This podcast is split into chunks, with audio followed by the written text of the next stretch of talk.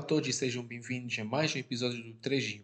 Hoje como convidado temos o Pat Noonan, ele que é Assistant Defensive Coordinator dos Dublin Panthers. Hi Pat and welcome on. Um, glad you took the call. Um, so for those who don't know you, um, tell me how did you first start American football? Uh, thanks for having me on. Uh, it started when I was in college in CIT. I saw the the admirals were training. But when I was in college in Cork, I was doing an engineering course, and the hours were so intense and the assignments and stuff. Never had time to jump into the extra extracurricular stuff. When I changed course and went down to UL, my hours in college and uh, academically were a lot less demanding.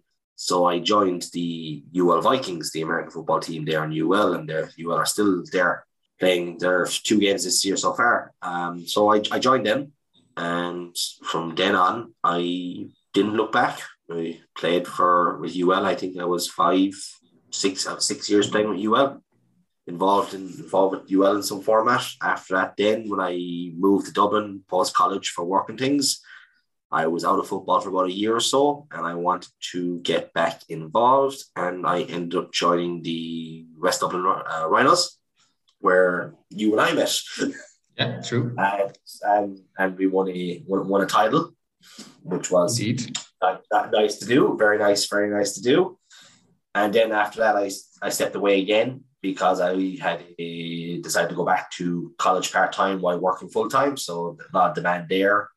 And now that that finished, um, I wanted to return to football in some format, but I wasn't um, in the mindset the mindset to play. Just the mind wasn't there. So, but I didn't want to be involved. So I got in contact with the uh, Panthers here in Dublin, and I'm now uh, assistant coach of the staff uh, on the defensive side. So trying to bring the knowledge I've gained over the past 10, 10 plus years of been involved in football, trying to pass that down and implement it in a positive way towards the next wave of of um, enthusiastic young fo- football players coming through. And um, before you started, before you started playing, did you have any contact as a fan of American football, or that all started when you first started playing? Uh, uh, I, I watched I watched a few Super Bowls. I think the first Super Bowl I watched was the Steelers versus the Cardinals. Uh, ben Roethlisberger taking on Kurt Warner. That was the first Super Bowl I really sat down and watched. I was in my in my rented accommodation in Cork watching it, and it was actually really fun to watch and just stay up having the fun, having a few drinks, watching it and kind of getting in, involved in it.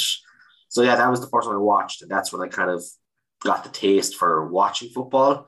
Once I once I then moved to UL, I became every week, every Sunday was football Sunday. Yeah. Yes. More play, training, playing, and watching. You know, football is football Sunday. So that's that's where that went. That's where that became, and still is. You know, just 17 tradition. year, 17, 17 weekends of the year is football Sundays in, in, in the house up here. And, uh, you know, love it. Love it. Uh, a, lot of, a lot of great friends from it, a lot of great memories from it, and, you know, a lot of good times from it. And um, that, that Super Bowl was before or after you you watched the uh, Admirals training? Probably after, probably uh, I can't remember that, but it was probably more like oh, right. after. It was, it was just saw the ambulance training as, as I walked by. It wasn't something where I went down and physically watched it. It was just I was walking by, going from one class to another, or going from the library or something, and I just saw an American football team. I'm like, I did not know that was going on down here. And when I went to UL, and they had all the clubs, the societies signing up people that want to be part of them would take part in them. The American football team had a sign up stand. So that's where that's where I ended up at the sign up stand American football team in UL. And how how do you find now that like as you mentioned, like you played for 10 plus years, how is now the transition from being a player to being like a, a coach, assistant coach in this case, but a coach nonetheless? Uh, it's, it's definitely a transition. I think you know there's there's many many levels to it. You know, it's trying to implement and know from my own playing experience drills that I know are beneficial. I feel I, I drills that I got benefit from, but also reaching out to other coaches who are on the staff. Like I'm thinking about doing this drill. I think it'll benefit this unit and this unit. You know, both working together and communicating strongly as a coaching staff. It's a, yes, I'm I'm focused on the linebackers and the D, D line and stuff, and trying to get them in, in a strong position to compete and perform. But I also need to communicate with other coaches, saying, you know, oh, I want the running backs and O line to run against the D line and linebackers, and I think you can achieve what you want out of this, and I can achieve what I want out of this for our guys. And by doing this together, everyone's winning and everyone's getting better. So there's that side to it. There's also the side of you know adjusting that being a coach. Why I've actually played with guys in the team. There's guys who are playing that I've played with. So you know, adjusting, separating that side of being a being a coach and you know the person side, I've been been been friends with these guys and been a former teammate of these guys. But still, you know, that separation is there, but it doesn't doesn't differentiate differentiate me from them in any aspect whatsoever. You know, we're all part of the team. And yes. that, that's the biggest thing. We're all part of the team and we're all doing our role in the team. I think the biggest thing, Bill Belichick, do your job. You know, mm-hmm. my job is to help the guys prepare to execute on the field, and their job is to execute execute the game plans and the drills that are developed for them, so we can get them to grow and develop. Uh, you know, I think kind of bringing young guys and seeing them, seeing them grow is another thing I'm really enjoying. Um, you know, as a player, you always kind of bring there's players you come across, and you know, you bring guys under your wings, under your wing, and you try and you know guide them and give them give them advice and help and help them as, as they come in new to teams and stuff. As a coach, that's more on a wider scale now. As you're trying to help a lot of guys, you know, uh, as a player, you're focused on your game and trying to help help a guy get better and contribute. As a coach, your focus is your focus is solely on ensuring you have everything, you have the best drills assigned for that for that week to improve on these players' aspects. So it's not just one player; it's a plethora of players of, of different skill levels, different growth, different um, how how they take in information, how they understand information, how they learn. It, it, everyone's not going to learn the same. So adjusting to that, but I am enjoying it and definitely uh, definitely excited for what we're putting together there this year and the down with the Panthers and what what what we can achieve this year. And what are the expectations in terms of like this season for the Panthers?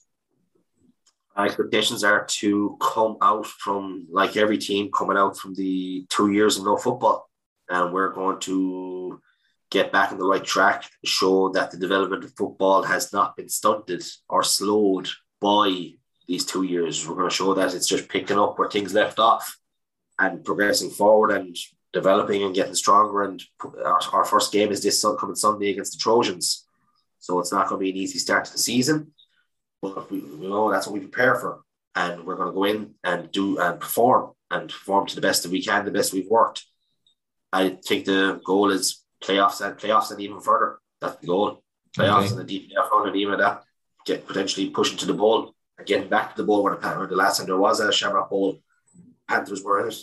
And I think I think there's a hunger still from that last bowl appearance that they've they've unfinished. They, a, lot, a lot of guys who were there have a feeling of unfinished business, and you know, you love seeing that drive even over the time that has gone by. That drive has not faded in guys. And uh, do you do you have many still many players in the current on the current roster that were also part of the um, the last bowl appearance? Yeah, I think I think you're looking probably about fifty percent of the roster. Fifty percent, you know, fifty percent, not fifty people. Sorry, half of the roster were involved in that last bowl. You know, so you do have a good mix of you know new blood, but you have that experience to bring them along to that level that you have yes. to be at to get to get where you need to be. And it is it is a certain level. There's a lot, there's a lot of people you can talk to that play football in Ireland that have not been to or have not won a Shamrock Bowl. And I think a lot of people, you know, want that. And you know, and we're going to do our best to help as a coach, help the guys develop to get to achieve that goal. Well, and your next opponents won the last bowl before pandemic, obviously. Yeah. So the, it's the, uh, and as they beat, it's believe me that that is not lost. And you know, it's definitely going to be. You know, there, there's certain factors going to this game. You know, um, it's the first game of the season, two years outside of game format and things. You know, so you know, there's going to be naturally some rust. We're, we're expecting that. We've kind of worked to shake that off, but there's only there's only certain aspect, so much that you can do when it comes down to the game time. it's on guys to be the best, to put themselves in positions to perform and implement what has been drilled into them in the trainings. Uh, as for the as for the opponents we're facing, they are they are they are the they are the defending champions for a reason. The what they do, they do well, and they're very well drilled and they execute well. So you have to be very disciplined and play smart, and that's the target to for this Sunday is to execute, play smart, and meet them head on. And um, you mentioned there that obviously the pandemic um, gave us a hiatus of two years, two and a two and a bit years since the last the last uh, game was played in, in Ireland. Um, how do you prepare players to be in a good football shape, not only about the techniques, but also like get the body ready to be hit and to hit guys after two years of um, basically no contact? I, I, the you know restrictions were eased last summer, so the Panthers had a plan to roll that out, and Panthers had a very good plan of kind of building guys' bodies up to that. It wasn't just jump back in, pads on, full, full go, shock to the system. We we built, we had a plan in place, and we implemented that plan to build everyone back up, get to a certain point, and increasing the the intensity and physicality week each week as we progress to get to a point where we're as close to game game contact, game physicality as you can be in a training session. You know, getting to that point does take does take time. But thankfully, since we last summer, we got the build to that, and we were back in our po- in our preseason before the Christmas, and really put that going as well, and implemented that in a strong format to allow guys build back up to that absolutely you can't just we did not throw people you could not throw people straight back in especially after two years of contact. It, it's different on the body. We've really implemented uh, strong gym programs uh, resistance training programs to help guys build up the bodies too to be able to recover well and build up for the requirements and demands of american football. Yeah because one thing is like being ready to run and do all those things catch the ball but another thing is like your body be ready to for the contact, right? For the physicality yeah. that uh, obviously uh, American football game requires. Yeah, it's very different. Very, very, very, very, very, very different, and definitely uh, head on, head on a swivel, so you don't know what's mm-hmm. coming from from where you can't see it. And maybe transitioning now to the to the NFL, uh, to this crazy off season. Um, you are a Bears fan, and uh, how do you see um, the future, what the future holds for the Bears now that this season, and maybe you can also give us a, a bit of what, how you saw the season that just ended. Okay, I think the um, I think overall the Bears season last year was disappointing. Obviously, it seemed to be a lot of um, conflict there among coaching staff and things. Um, really excited to have a young quarterback like Justin Fields and I hope that Chicago can do something they haven't been able to do. That's develop a quarterback. I'm excited with our new coach, but I'm also very excited about the new OC. He's the QB coach for the Packers. We poached him from the Packers, so him for me is the offensive coordinator and play caller to develop, uh, help develop Justin Fields is going to be very exciting. I know him and Darnell Mooney are already working out, and there's plenty of stuff on social media them doing their off-season workouts together. So I think you're going to see that that partnership take off.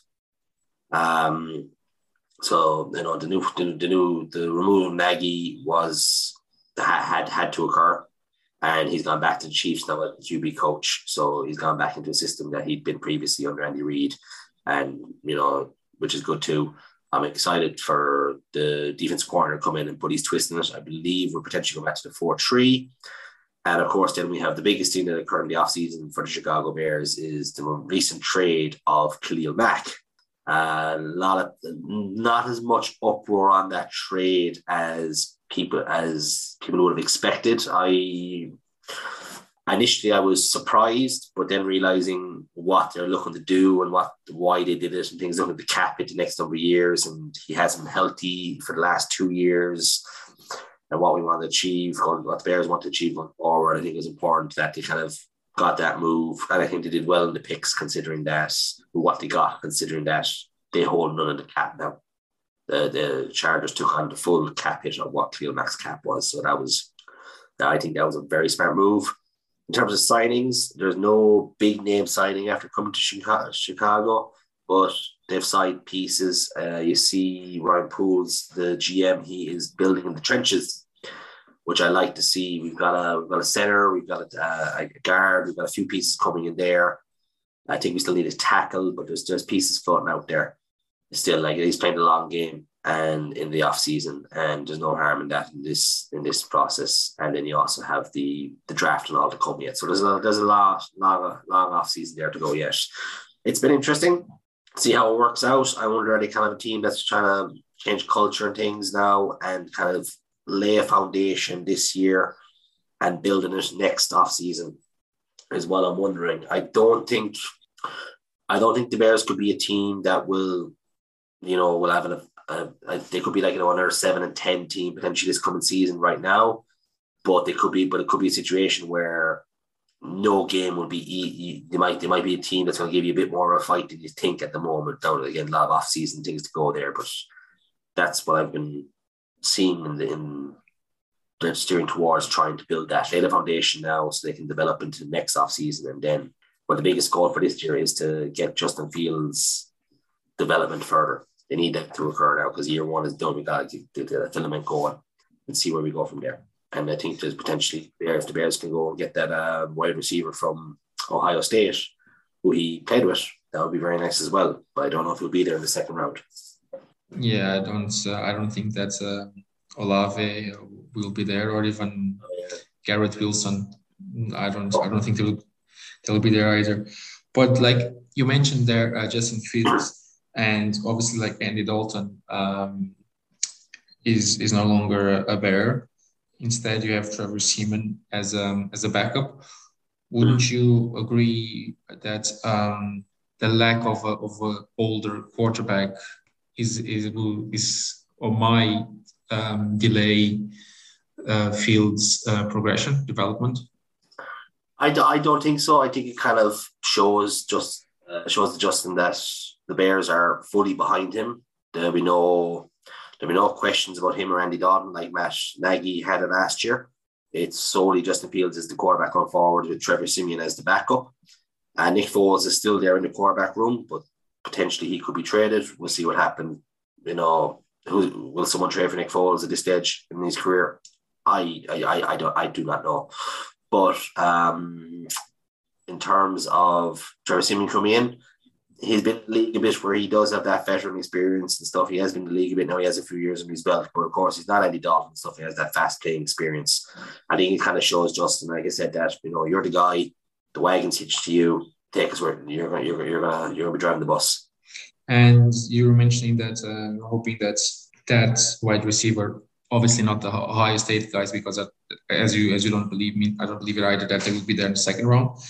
But yeah. like a lot of wide receivers left the team so, and luckily, luckily enough for the Bears, this um, draft is full of wide receivers, um, promised wide receivers. We'll see how they play in the NFL. But um, biggest needs for this team would be like wide receiver, like DBs, like cornerbacks, a lot of left as well, and O line, as you said.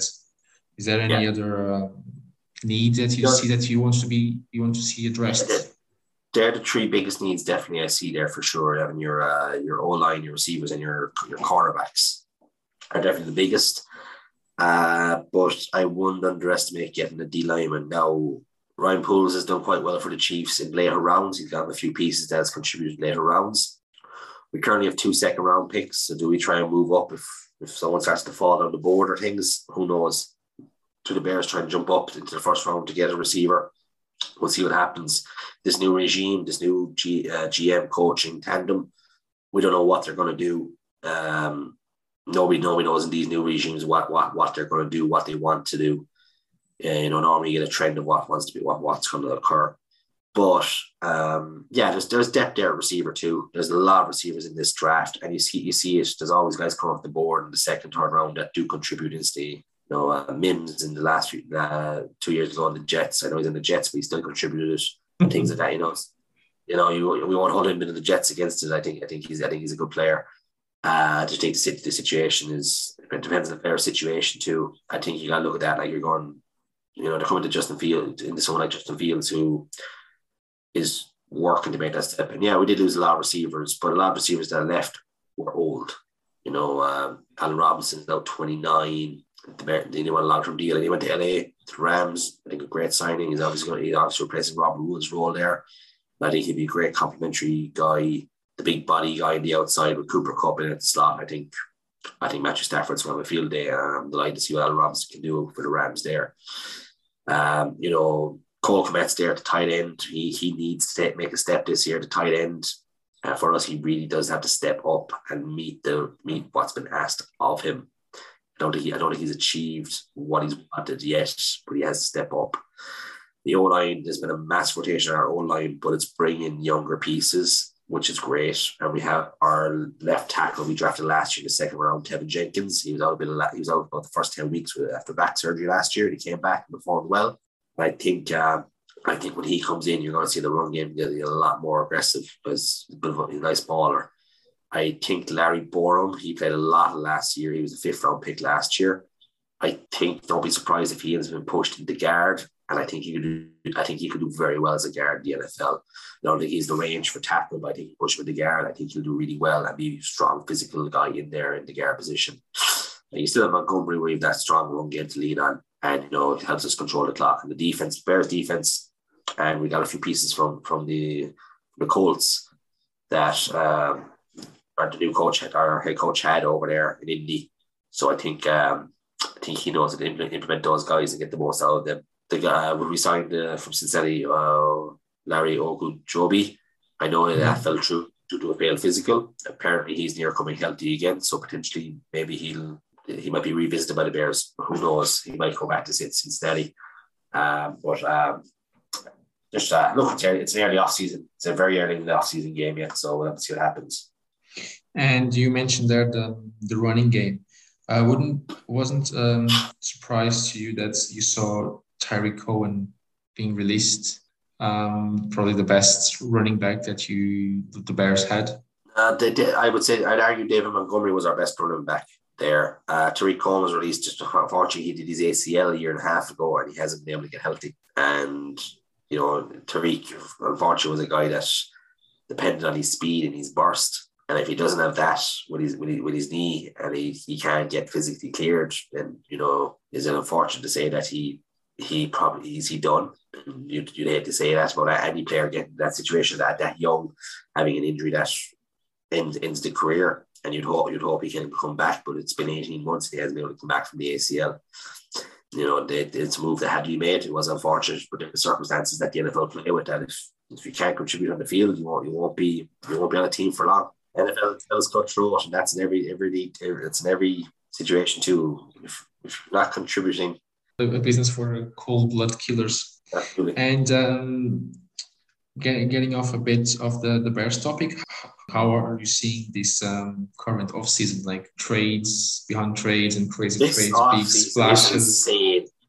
This off season is absolutely insane. I'm really sitting there looking at all, all the trades there that occurred in March. Russell Wilson's now in Denver. I uh, the AFC West is insane. Davante Adams just up and left the Packers. Aaron Rodgers got this massive contract and, and he wanted Davante, but Davante then left. As I went to the Raiders, but Derek Carr's going to be delighted uh, Khalil Mack and Joey Bosa are now hunting quarterbacks for the Chargers. So which means great because you got Derwin James in the backfield there, and they, I think they signed J.C. Jackson from the Patriots as well.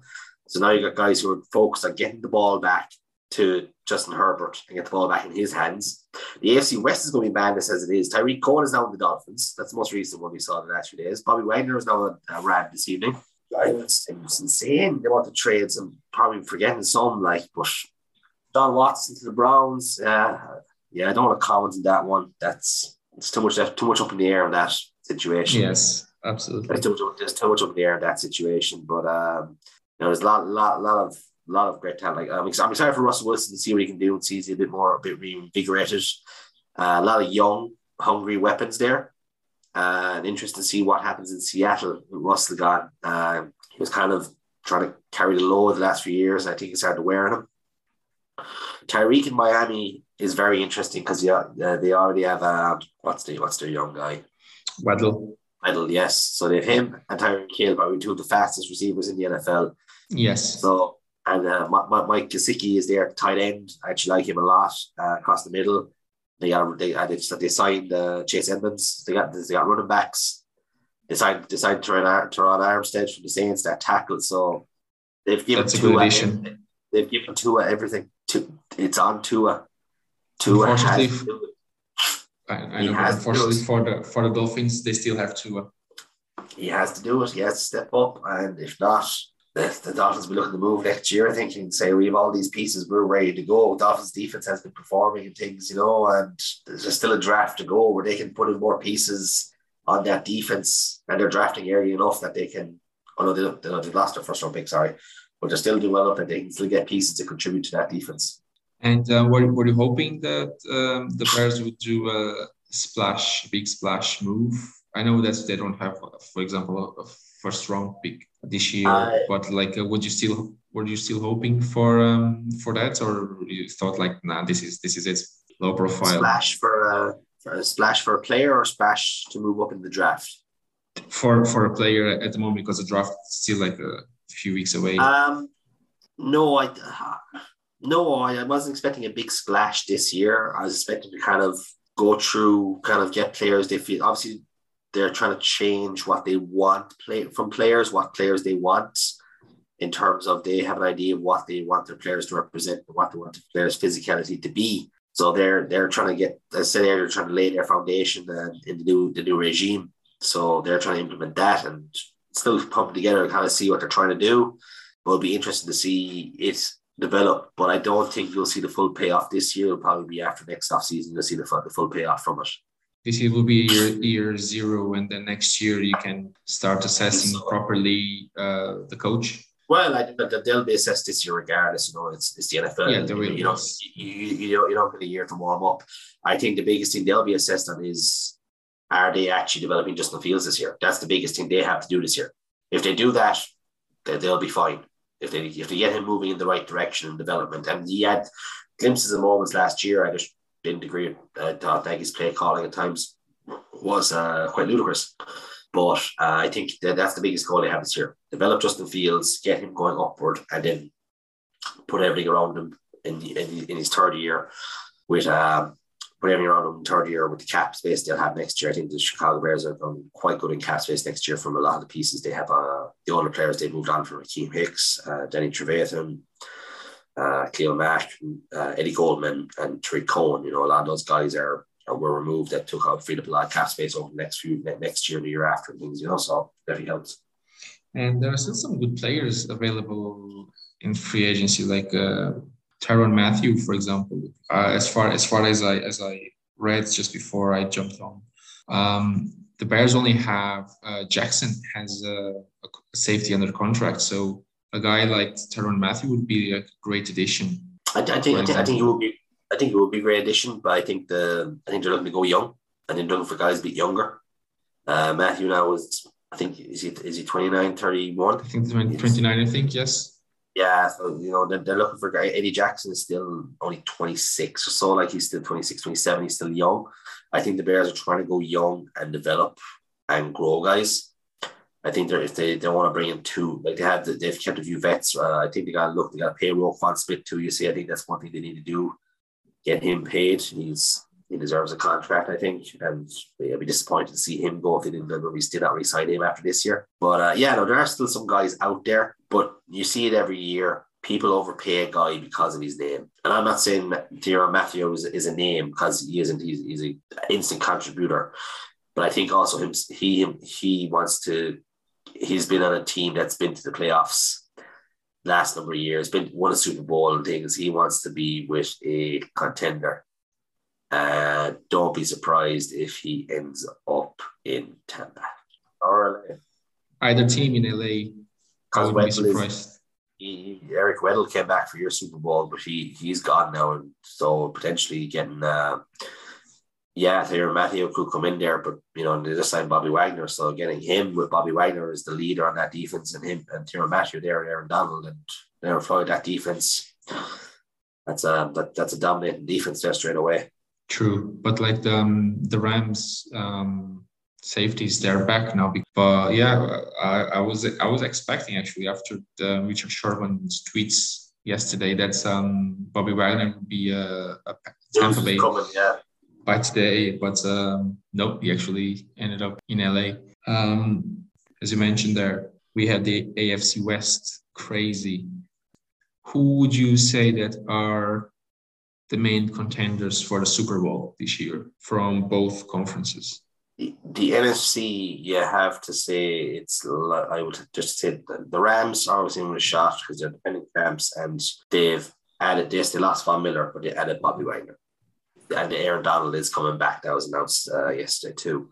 So you have you have that there, and Matthew Stafford's going to take a step forward with that in that system with Cooper Kupp and with Allen Robinson coming in. I think um, the Bucks are always be there because Brady's after coming back. Todd Bowles coming in as head coach. That'll be interesting. You hope that he can still have that defense firing. But uh, yeah, you know, the Bucks are going to be in a shout with Brady back. When it comes to the AFC, it's um, it's a bit more congested. You look at the Bills, who Josh Allen has just gotten better each each year. I actually really like Josh Allen for just constant growth development. that I really like what I see out of him.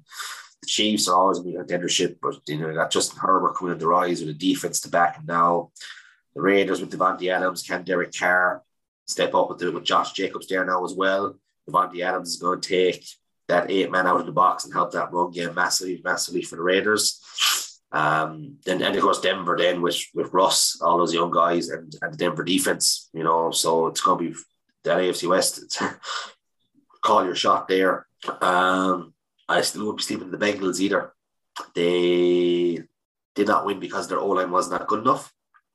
So they went and got three new O linemen, one of which was Daniel Collins, and the other was was he the guard from the Bucks?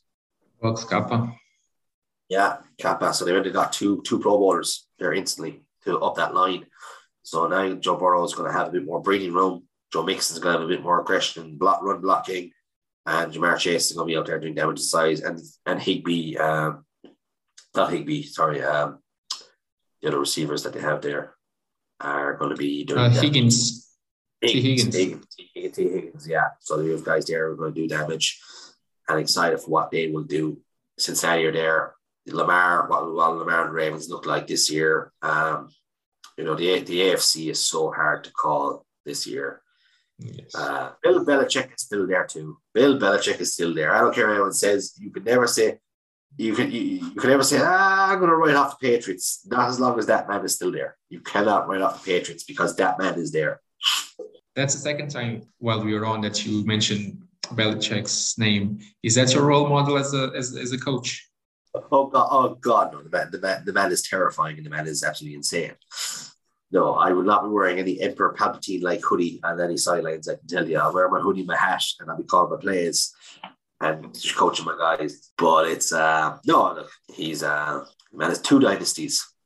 man, man, man, man is probably one, probably the best coach in the one of the best coaches in the history of the NFL for what he does, and you know he is, you know what he implements in his career is not complex is not what what he's what he's standard what his mantras are like do your job things. They're not they're not complex. They're they're what people are told from when they start pee wee football and up to high school things just do your job. This is your job do your job and you, you will win that, that's what that's what they're told that's what you're told the whole way up. And that's why he keeps breeding into the players in the NFL and you see you, you see you, you see you see it too. You see guys like Jamie Collins goes off somewhere else gets paid massive money doesn't perform in that system get, gets And caught. back. goes back to go that's the Patriots on a cheap deal because the Cleveland Browns are still paying him half his salary, and he performs like a Pro Bowler and goes to the Pro Bowl. You know, the, the, there's guys like that who just go there and you know just fit that system, fit what he does, and he's been able to find those guys. So many guys. Trent Brown this year. Malcolm Butler is back as well. Malcolm Butler is back, yeah, that's a big one. I, saw it today. I said, well, that's interesting. Trey, Flow- Trey Flowers, I think, is a free agent now, might be back. So like that, that's that's a system he runs there. Like, um, go Yeah. away, make your money, and the, the door is always open for you. No, the, no, the door the door is open as long as I know you can contribute. That's what that's what Bill Belichick is. As long as I know Well, you, yes, you can help us, as long as you know you can help us win, then, then you can come. Then I'll let you back in. If not, go away. Yeah, but that's that's the, the NFL in general. Um, go- just going back to, to, to the Bears, just Aaron Rodgers is still a Packer. Uh, uh, Davante Adams is not. Rodgers has no receivers to throw the ball to. Do you think that the division now it's a bit more even now at the moment, more, more balanced? I would say no because he's still Aaron Rodgers. He's still Aaron Rodgers. The, the, the- I do question the contract he got given. Not that he, let me say, he did deserve the contract he got. He deserved the money. Deserve, he had he had earned that. My question on an organization and on the Packers, a number of reasons, is that one, they went to face their first round pick to go get Jordan Love to motivate Aaron Rodgers when they could have went and got a guy like Patrick Queen or Denzel Mims, someone there to instantly contribute on that defense or as a wide, another wide receiver. So they wasted the first round pick. Then they have gone off and signed Rodgers. So Jordan Love will not see the field now.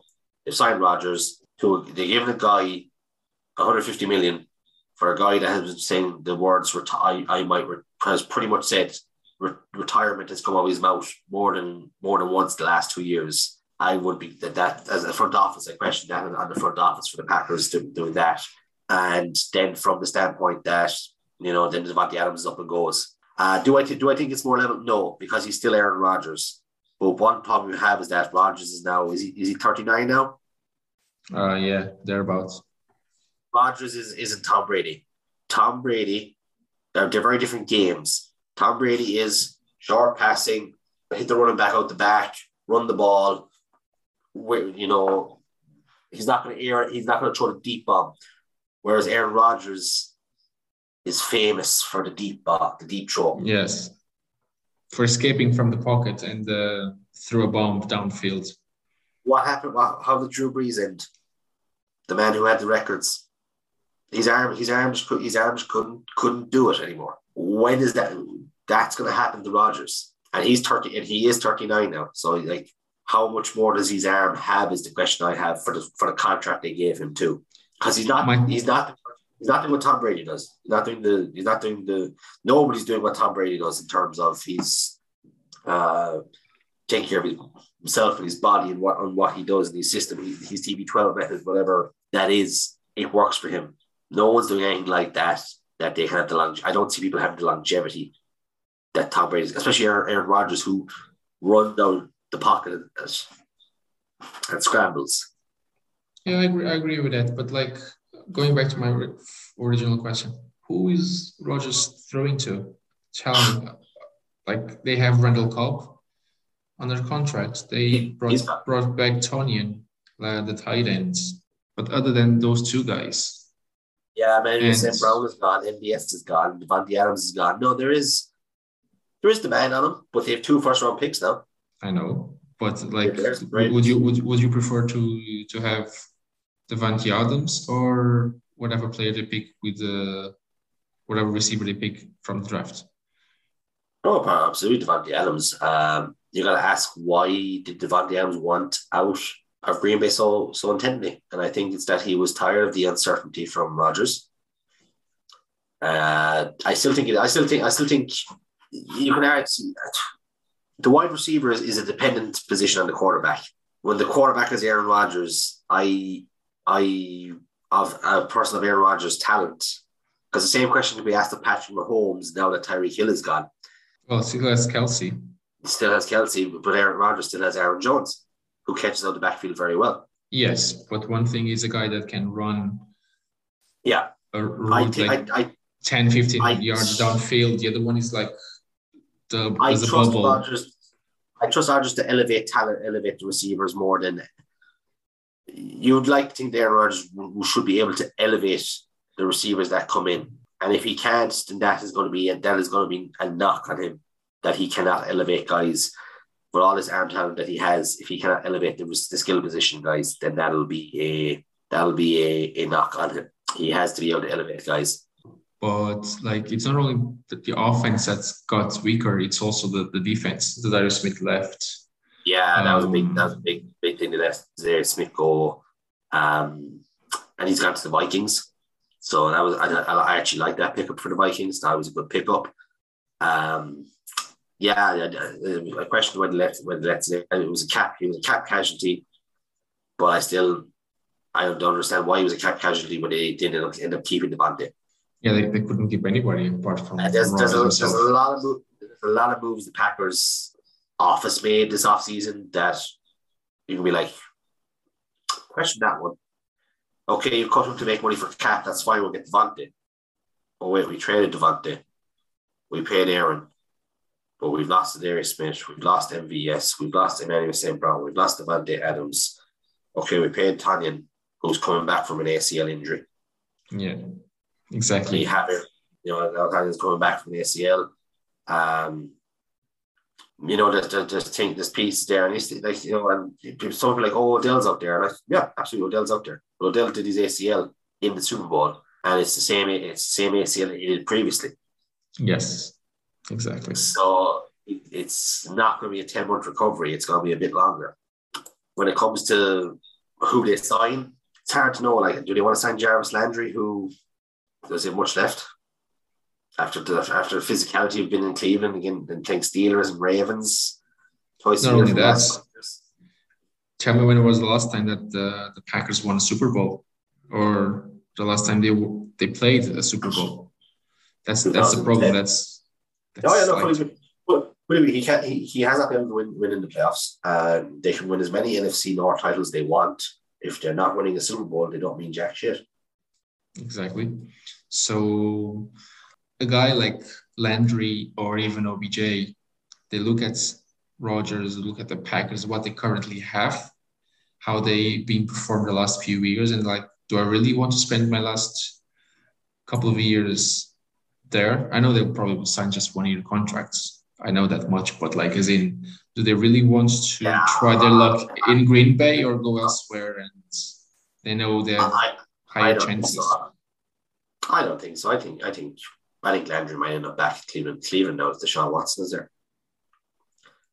Yes, they, just, they just don't know when he will play his first game, but other than that, they know that they yeah. have them for the next five years. Yeah, yeah, they have the next five years, and they're only going to pay him a million a year one. So if he's, he's suspended, he'll only use a million of 230 million. And that's why the NFL is probably like studying a way to suspend him next year.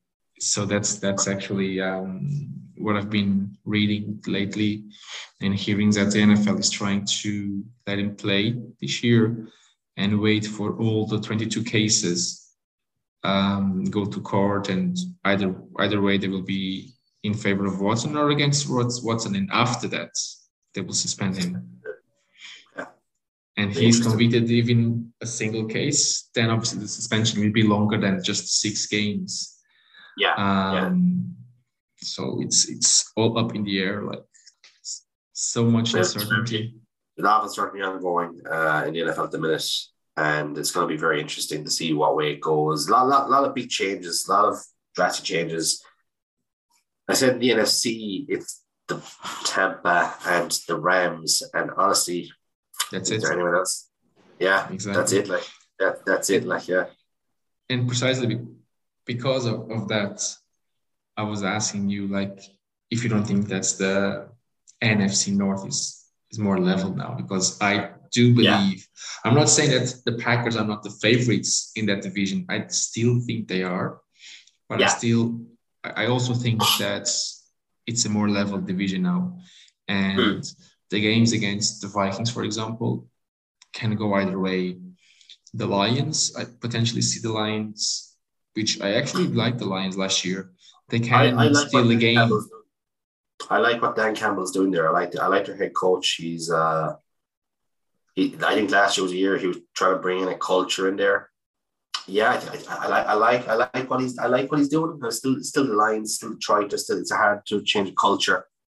But I'm definitely excited to see his plan go another year and see if he gets a bit of payoff from it.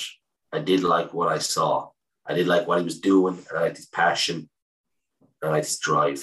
And it, when you see that from a guy who's on the coaching side, guys are going to want, guys are going to want to die on the field for that guy. Yeah, they will fire up just from fire From- up. from his guys, speech. Guys, guys, guys want to win for him. Guys want to win Yes. to get that guy to win. Like, so it'll be exciting. It's gonna be. It's gonna be exciting. It's gonna be an exciting year. I think. Um, does all kick off. Prime time every Sunday night. AFC West is what that will be more likely. So it'll be two o'clock in the morning every Sunday night. The AFC West will be on here in Ireland, but we'll still have to watch them because it's gonna be fireworks. Yeah, and actually, now that you mentioned that uh, about uh, Dan Campbell and what you what you said about the um, the Bears, I do believe that last year was uh, Campbell's year zero, just like everything will be year zero this year, just to implement a culture, change a culture, Yeah, yeah. and now Yeah. and now this will be his first year. But, but he has to have a bit of payoff. He has to go like he has to get like six, seven wins, you know, or eight wins. You gotta be eight and nine, seven and ten, something like that. You know, you got you, you gotta be showing progress towards flipping to a plus five hundred team. Look, the Vikings have a new head coach. The Bears obviously have a new head, head coach. So to implement a system could take sometimes even longer than a single season. Yeah. So he might take some advantage in those four games. Absolutely. And just for argument's sake, if he wins those four games, that's four out of the six you mentioned just there. Yeah, absolutely. Absolutely. You know, the, you know, and anytime you play someone in your division, those games are always a lot tighter and a lot more There's a lot more fight in those games than than you think. How many times have we seen up? I mean, look at the Jags busting in Indy's balloon last year, went to the playoffs. Uh, the Jags, Jags, the Jags stopped Indy going to the playoffs. That happened last year. That happened. I know, true. That's true. Uh, thank you for for taking the call. Thanks, man. And- Appreciate that. And thanks for having me on. Um, it was really a lot of fun. And uh, good seeing you. Chega assim ao fim mais um episódio do 3 em 1. A música de introdução foi composta pelo Robin Gahan, a música final pelo Vasco Franco e o grafismo esse ficou a cargo do Diogo Martins. Para a semana teremos um novo convidado. Até lá, tenham todos uma boa semana.